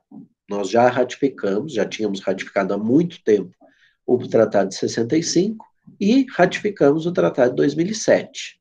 O que, que acontece? Se a relação específica que eu estou analisando entre a Maria e o José, que é uma relação de direito internacional privado, é, faz com que a Maria, mãe, pague ao José, filho, os alimentos, estando cada um num país diferente, porque, por exemplo, José ficou sob a guarda do pai, quando houve o divórcio entre a Maria e o, José, e o pai, é, se a Maria está domiciliada num país que é parte das duas convenções, ou que só é parte da convenção de 2007, eu vou aplicar essa convenção mais recente, o critério cronológico da norma posterior que se sobrepõe à norma anterior. No entanto, se a Maria não está domiciliada aqui, mas está domiciliada num país que é parte da Convenção de 65, é melhor aplicar a convenção mais velhinha, aquela convenção que está já quase caducando, né? ela é muito, ela foi pensada para um tipo de relações entre os estados que já não se verifica tanto mais na realidade, a de 2007 é muito mais moderna, preparada para uma série de realidades diferentes, mas a falta da de 2007, que eu não posso aplicar, porque o estado X, onde a Maria está morando, não aceitou a convenção de 2007, o que eu tenho é de 65, vamos aplicar. Na hora que esse Estado X aceitar a Convenção de 2007, eu paro de aplicar uma e passo a aplicar outra. Por que isso, meus caros? Porque há um princípio extremamente importante no âmbito do direito internacional público, sobretudo do direito internacional público contratualizado, entre aspas que são os pactos, que são os acordos, que é o princípio da reciprocidade. Eu só posso exigir do Estado X o comportamento que ele também tenha aceitado no plano internacional. Como ele aceitou se comportar de acordo com as regras de 65 mas ainda não aceitou se comportar de acordo com as regras de 2007, eu não tenho como solicitar dele este comportamento. Mas eu posso exigir dele o comportamento descrito na norma de 65. Essa reciprocidade que se vincula àquilo que voluntariamente os Estados tenham aceito, leva Hans Kelsen, o mesmo Kelsen do direito interno, da teoria pura do direito, quando ministra um curso na Academia de Direito Internacional, que existe lá na Holanda, na cidade da Haia, Kelsen ministra um curso e ele vai dizer: a norma fundamental do direito internacional público existe.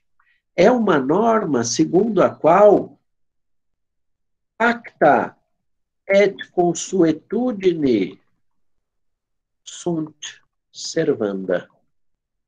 Os estados são servos dos pactos e dos costumes aos quais, de alguma forma, estejam vinculados. Quer porque eu aceitei a aplicação do tratado, quer porque o costume exista e nós vamos ver como é que o costume se forma no momento oportuno, e seja aplicável a esta situação concreta que eu estou analisando.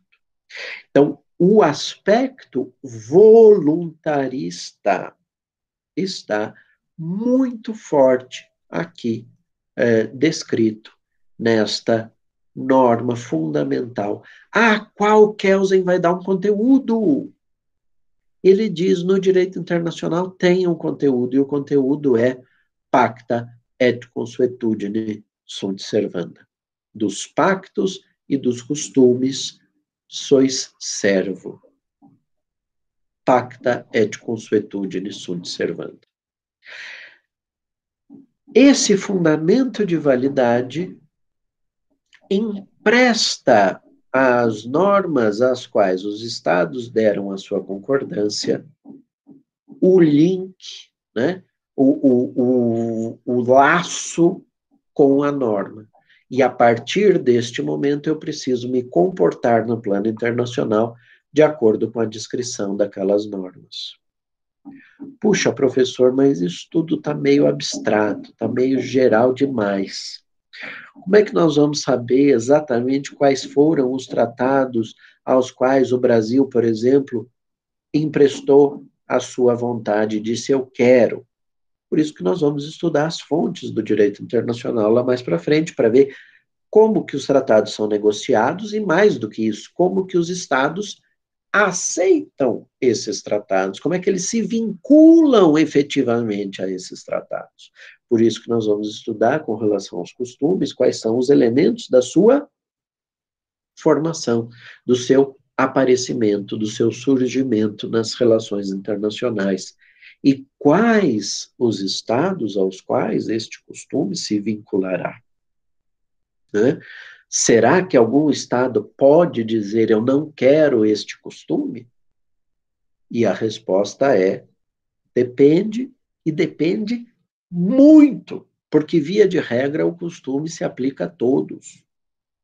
Mas, se algum Estado, desde o momento em que começa a aparecer que vai haver o surgimento de um costume, esse Estado já começa a se opor, ele diz: Eu não concordo com isso, eu não aceito este comportamento que os Estados estão adotando, eu não acho que isso esteja de acordo com as normas do direito internacional.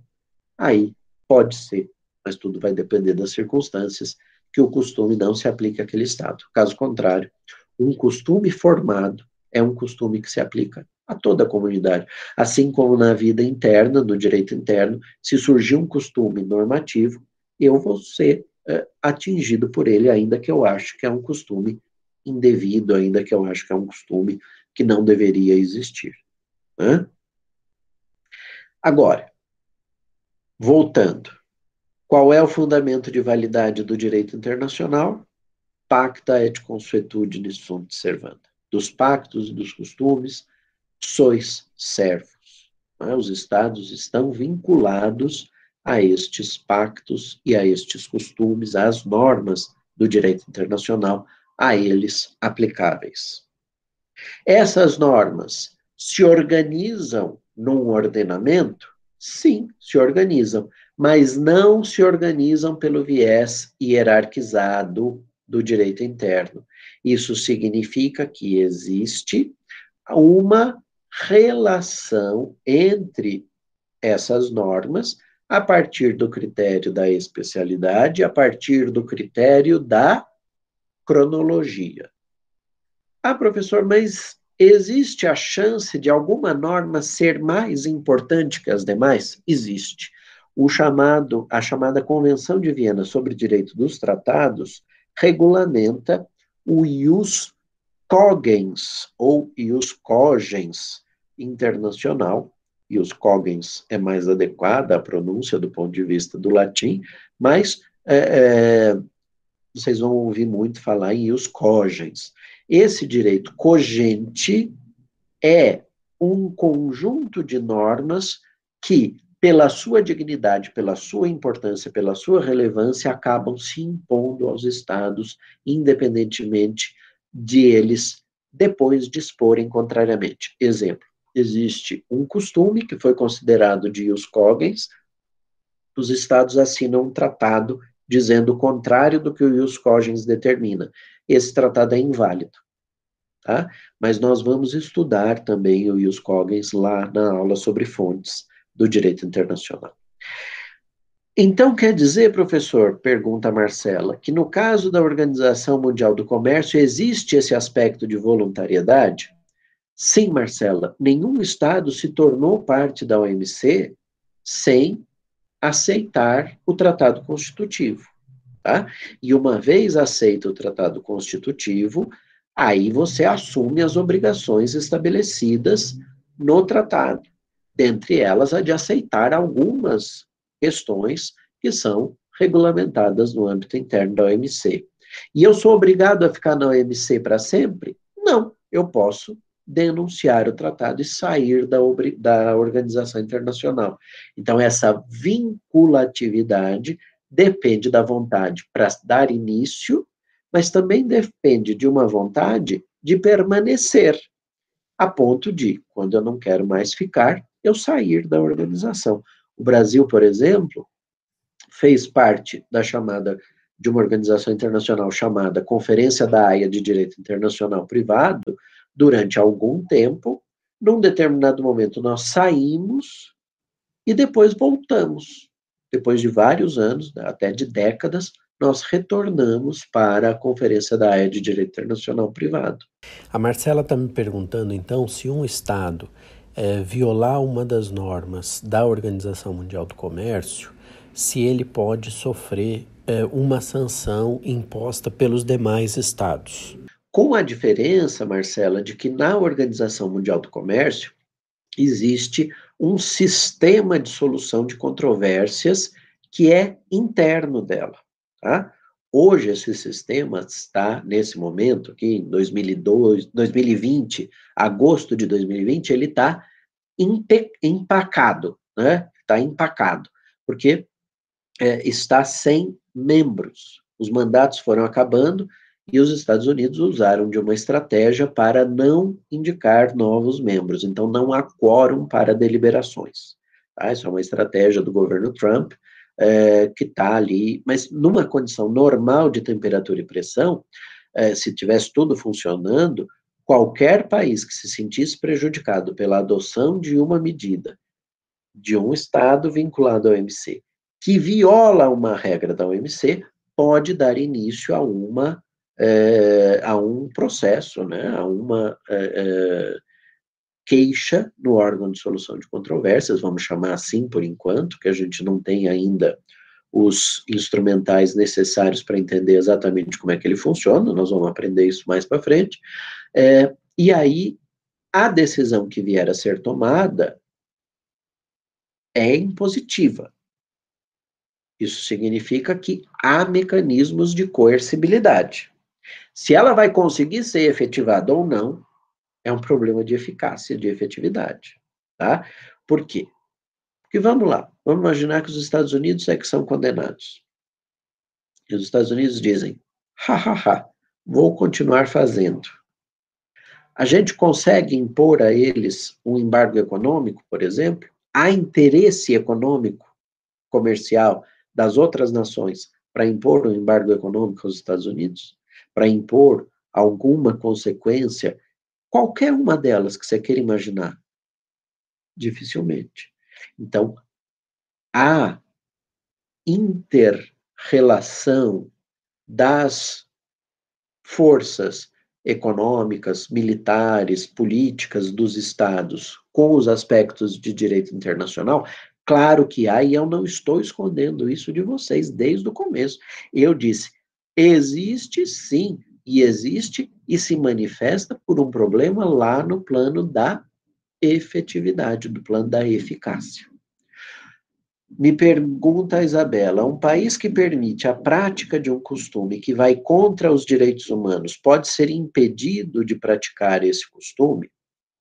De novo, Isabela, é, se é um costume cultural e ele viola um direito fundamental, um direito humano, primeiro, existe lá nos direitos humanos, sobretudo no direito internacional dos direitos humanos, uma contraposição de duas linhas teóricas, alguns dizendo que existe um universalismo cultural e todo mundo precisa estar nesse mesmo patamar cultural, portanto, civilizatório, e, e aí começa a entrar os aspectos de dominação, sobretudo das antigas metrópoles, relativamente aos povos que foram colonizados, e aos que pensam que é preciso defender um relativismo cultural. Mesmo os adeptos do relativismo cultural aceitam que existe um patamar abaixo do qual não é possível descer. Tá? Então, há alguns aspectos que se constituem, portanto, em ius cogens, e eu não posso admitir que, que os estados violem mesmo que eu seja adepto do relativismo cultural. Por exemplo, mutilação genital feminina, que alguns povos praticam. Há praticamente um consenso que isso viola o ius cogens internacional. Então, nesse caso, não seria admissível que esse Estado fomentasse essa prática. Agora, de novo, tem como eu desembarcar uma tropa militar neste país para prender os pais, as mães que levam as suas filhas para serem mutiladas genitalmente? Difícil.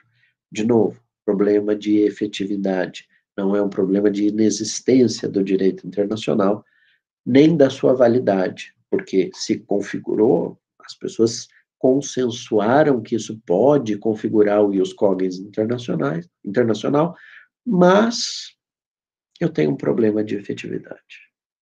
E esse problema de efetividade, meus caros, não significa que eu não tenha o direito. Eu tenho um direito, só que ele não se cumpriu.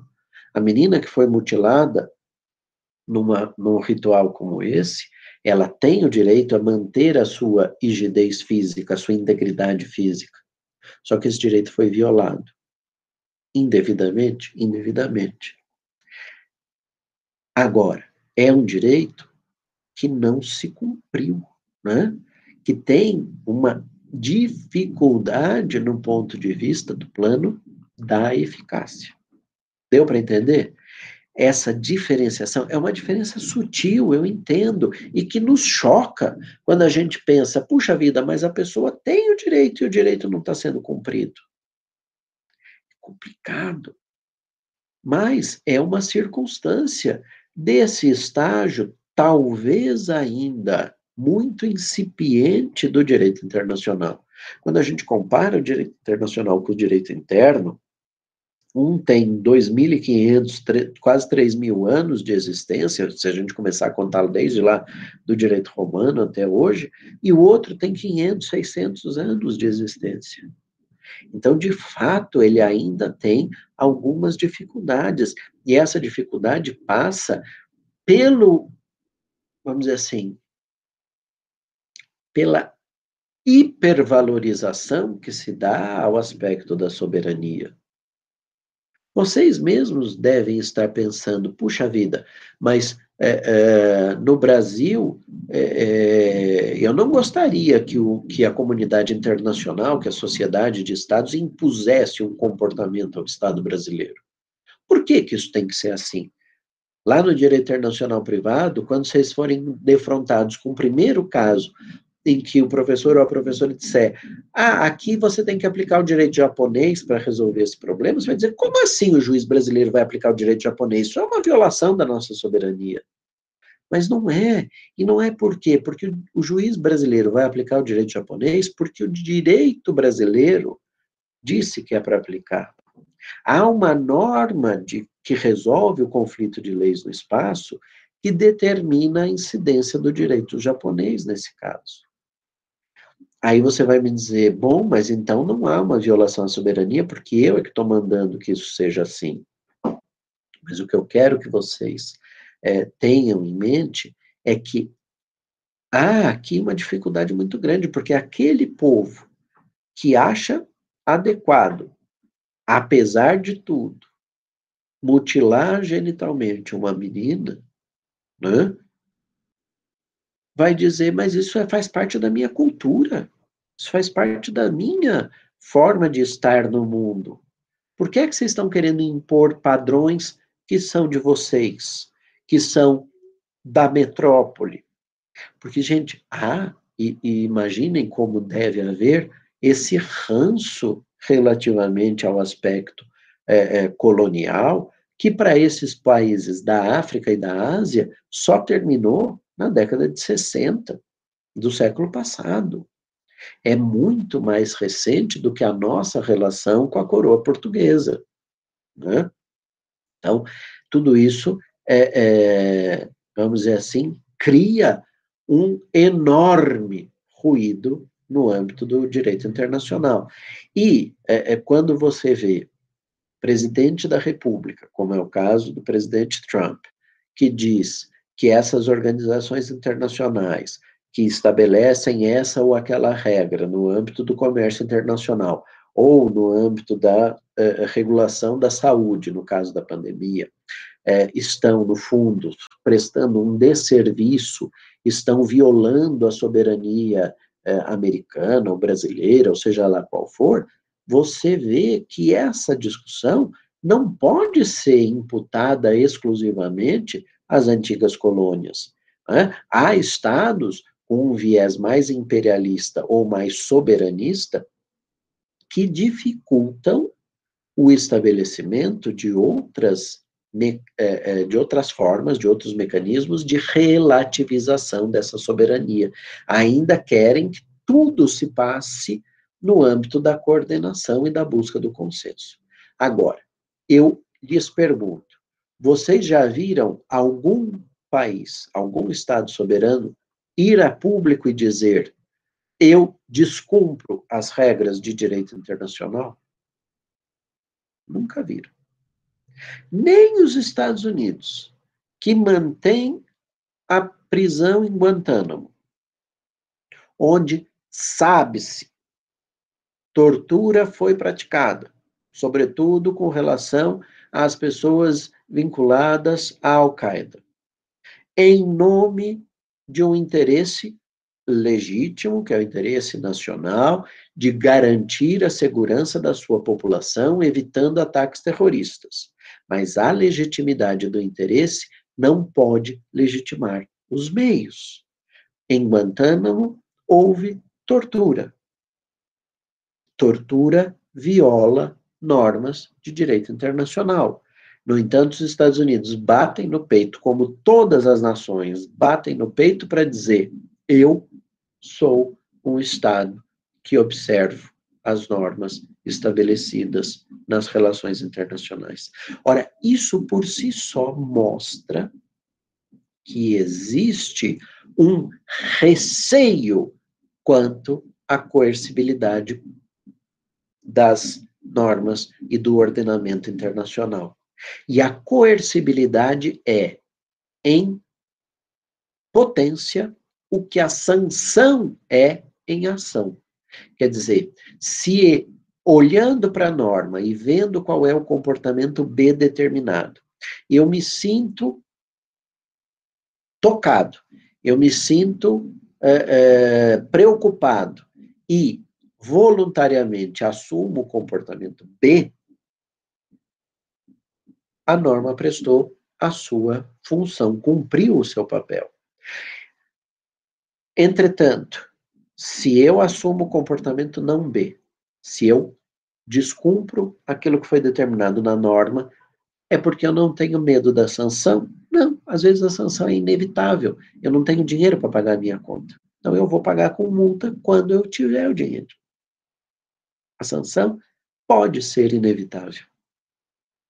Só que a coercibilidade aqui vai se colocar em ação, vai se transformar na sanção e vai efetivar a situação. Vou dar um exemplo. Quando o Brasil foi condenado pela Corte, Internacional, uh, Corte Interamericana de Direitos Humanos, que funciona em São José da Costa Rica, a resolver determinadas questões que foram consideradas pela Corte como indevidas na promoção dos direitos humanos no plano interno, nós tomamos as precauções e as medidas necessárias para voluntariamente cumprir aquilo que fora determinado na sentença. Fizemos isso no caso Maria da Penha, com o estabelecimento de uma lei, Fizemos isso em diversos outros casos, como o caso da Miel Ximenes, inclusive com a imposição é, do pagamento das indenizações estabelecidas pela Corte, independentemente de fila dos precatórios, que é algo determinado internamente, né? o Estado que não tem dinheiro para pagar, não pode, por critérios pessoais, por exemplo, pagar a dívida que constituiu em face é, dos meus interesses, porque foi condenado a me pagar algo esse ano, porque vai com a minha cara, porque acha que os meus olhos são bonitos. O Estado só pode me pagar depois que ele tiver pago todo mundo que está na fila esperando receber. Mas nos casos de condenação internacional, essa regra não se aplica. E o pagamento é feito ex voluntatio, em decorrência da vontade. Por quê?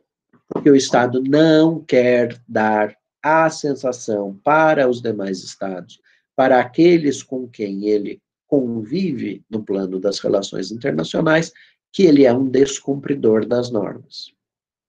Nós temos um problema. Na condenação do Brasil, no caso Vladimir Herzog, uma das determinações foi que nós reavaliássemos a lei de anistia que o Supremo cansou de dizer que foi constitucional e que resolveu aí uma transição entre o regime democrático, entre o regime ditatorial e o regime democrático.